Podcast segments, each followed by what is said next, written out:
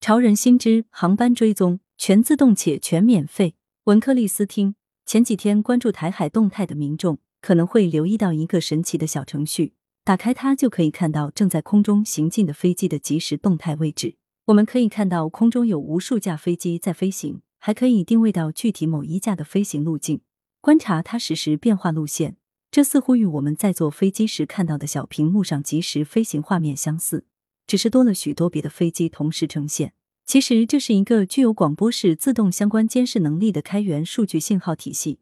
它主要依靠的是飞机上配备的一种 ANSB 设备，可以实现全自动追踪飞机行进路线。只需要下载一个 APP 或打开相应小程序，就可以全程免费的观看一场航班追踪的大戏。大多数飞机都装有 ANSB 设备。ANSB 一般指广播式自动相关监视设备。之所以叫自动相关监视，是因为它必须依赖于对方自发的位置报告而获得监视对方的能力，并不能单方面的进行独立监视，所以属于相关监视。自动则是指这种广播式位置报告一直被调制在一个自动模式，它会自动的周期性的向空中发射信号，以便相应的接收器能随时接收到它的信息。这种信号又分为三种不同体制。G S 模式扩展自发报告 is 自组织时分多路和通用访问收发机 （UAT），只要能接收这三种体制的信号的相关设备，就可以实现对载有该仪器的飞机的空中交通位置的监视。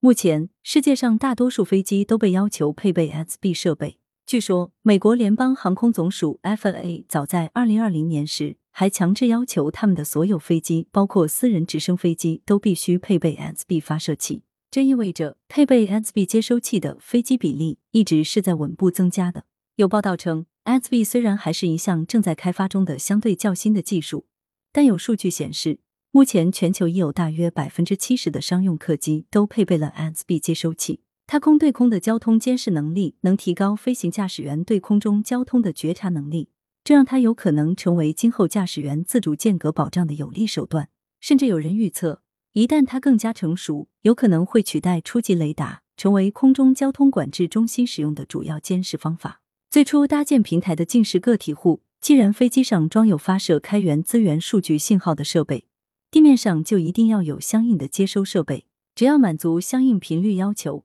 一个普通人自制的设备也可以通过接收这种免费信号来追踪一架飞机的行踪。最近，一个 A P P 名叫 Flightradar 二四的飞行数据平台突然大热。它就是靠接收 ASB 信号来收集全球航班实时信息数据，并免费共享给所有人的。之所以免费，当然是因为他们主要也是利用这些开源数据来实现航班追踪的。该平台目前可提供网页、iOS、安卓三种版本的下载。只要开启 Cockpit View 驾驶员查看模式，就可获得各种模拟飞行的身临其境的体验。但因为涉及可能透露国家航空数据安全。目前国内并没有允许该应用上架为通用的 A P P。目前我们能搜到的能查询航班即时动态的相关 A P P，更多是航旅纵横、航班管家之类的。但 Flightradar 二十四仍是目前拥有最强大 S B 接收器网络的飞行数据平台之一，如今已发展成为全球最受欢迎的航班动态信息追踪应用之一。据说它在全球已拥有超过三万个 S B 接收器的庞大网络。用以收集民用飞机自动发送的位置数据，在巡航高度达十千米以上的高空，Flightradar 二十四平台的监控已覆盖了欧洲和美国的百分之一百区域。在加拿大、墨西哥、委内瑞拉、哥伦比亚、厄瓜多尔、秘鲁、巴西、南非、俄罗斯、巴基斯坦、印度、中国、日本、泰国、马来西亚、印度尼西亚、澳大利亚、新西兰等国家，ANSB 的覆盖和范围都很有规模。而且还正在不断增大覆盖范围。据了解，他们现在的数据库支持查看全球约百分之六十的航班信息，其中七成为欧洲航班，其他多数均为美国航班。最初搭建这个平台的，竟是来自瑞典的两位飞机工程师，他们当时也只是作为一个业余项目搭来玩的。当他们注意到飞机上有 ASB 飞机通讯信号发射，于是就将几个小型信号接收器安装在屋顶上。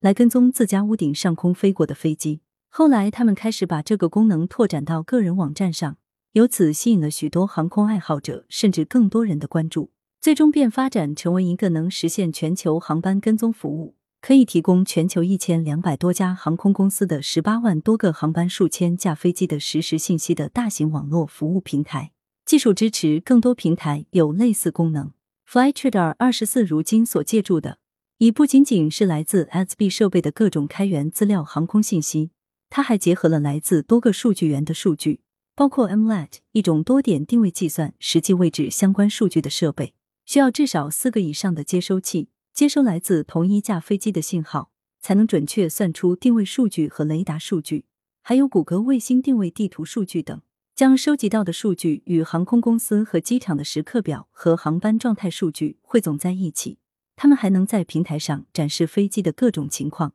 使用者即可在 Flytrader 二四官网和 APP 应用程序中实现航班跟踪功能。不但能直观的看到飞机行进的位置，点击或搜索某航班。还可以在线跟踪当天飞行航班的飞行地图轨迹、飞机型号、出发地、目的地、海拔高度、飞行速度、经纬度、飞机雷达型号等信息。其数据库甚至包括了飞行的历史记录数据。就算一架飞机飞出了以上所有这些设备的覆盖范围，只要航班目的地已知，Flytrader 二十四平台也会持续估计飞机的位置，并根据许多不同的参数计算飞机在两个小时之后可能出现的位置。大多数情况下，这种预估是相当准确的，位置最多可能只偏离一百公里。有人可能留意到，Flytrader 二四其实已参与了近年来不少航空信息追踪事件，比如二零一零年冰岛火山爆发导致欧洲大范围航班取消，很多媒体就是在用 Flytrader 二四来追踪航班信息。二零一四年马航 MH 一七空难发生，Flytrader 二四也提供了许多当日航班往来的信息。在各种技术支持下，Flytrader 二四网站内容还在不断升级，包括许多好玩的小功能，比如三 D View，可以看到飞机翱翔在空中的三 D 效果。因为运行这个平台的技术操作并不是很难，所以现在拥有与 Flytrader 二四类似功能的网站越来越多，也因此出现了不少隐患。比如，有些网站允许用户查看明星、政客私人飞机的航班信息，甚至军用飞机信息都能查询。但他们也实现了一些安全监控的可能，比如能轻松的查到或预判一架可能失事的飞机的行踪，甚至还可以用它们来监测一些私人飞机的碳排放量，实现一种环保方面的公共监督。今年 Flytrader 二十四就曾公布，美国知名歌手泰勒·斯威夫特乘坐私人飞机的碳排放量已位居名人榜榜首。高空活动越来越频繁，因此也有越来越多人热衷于追踪航班动向。热情不逊于那些观鸟的人，想必像 Flytrader 二四这样的平台也会越来越多，也越来越专业。来源：羊城晚报羊城派，责编：易之娜，校对：赵丹丹。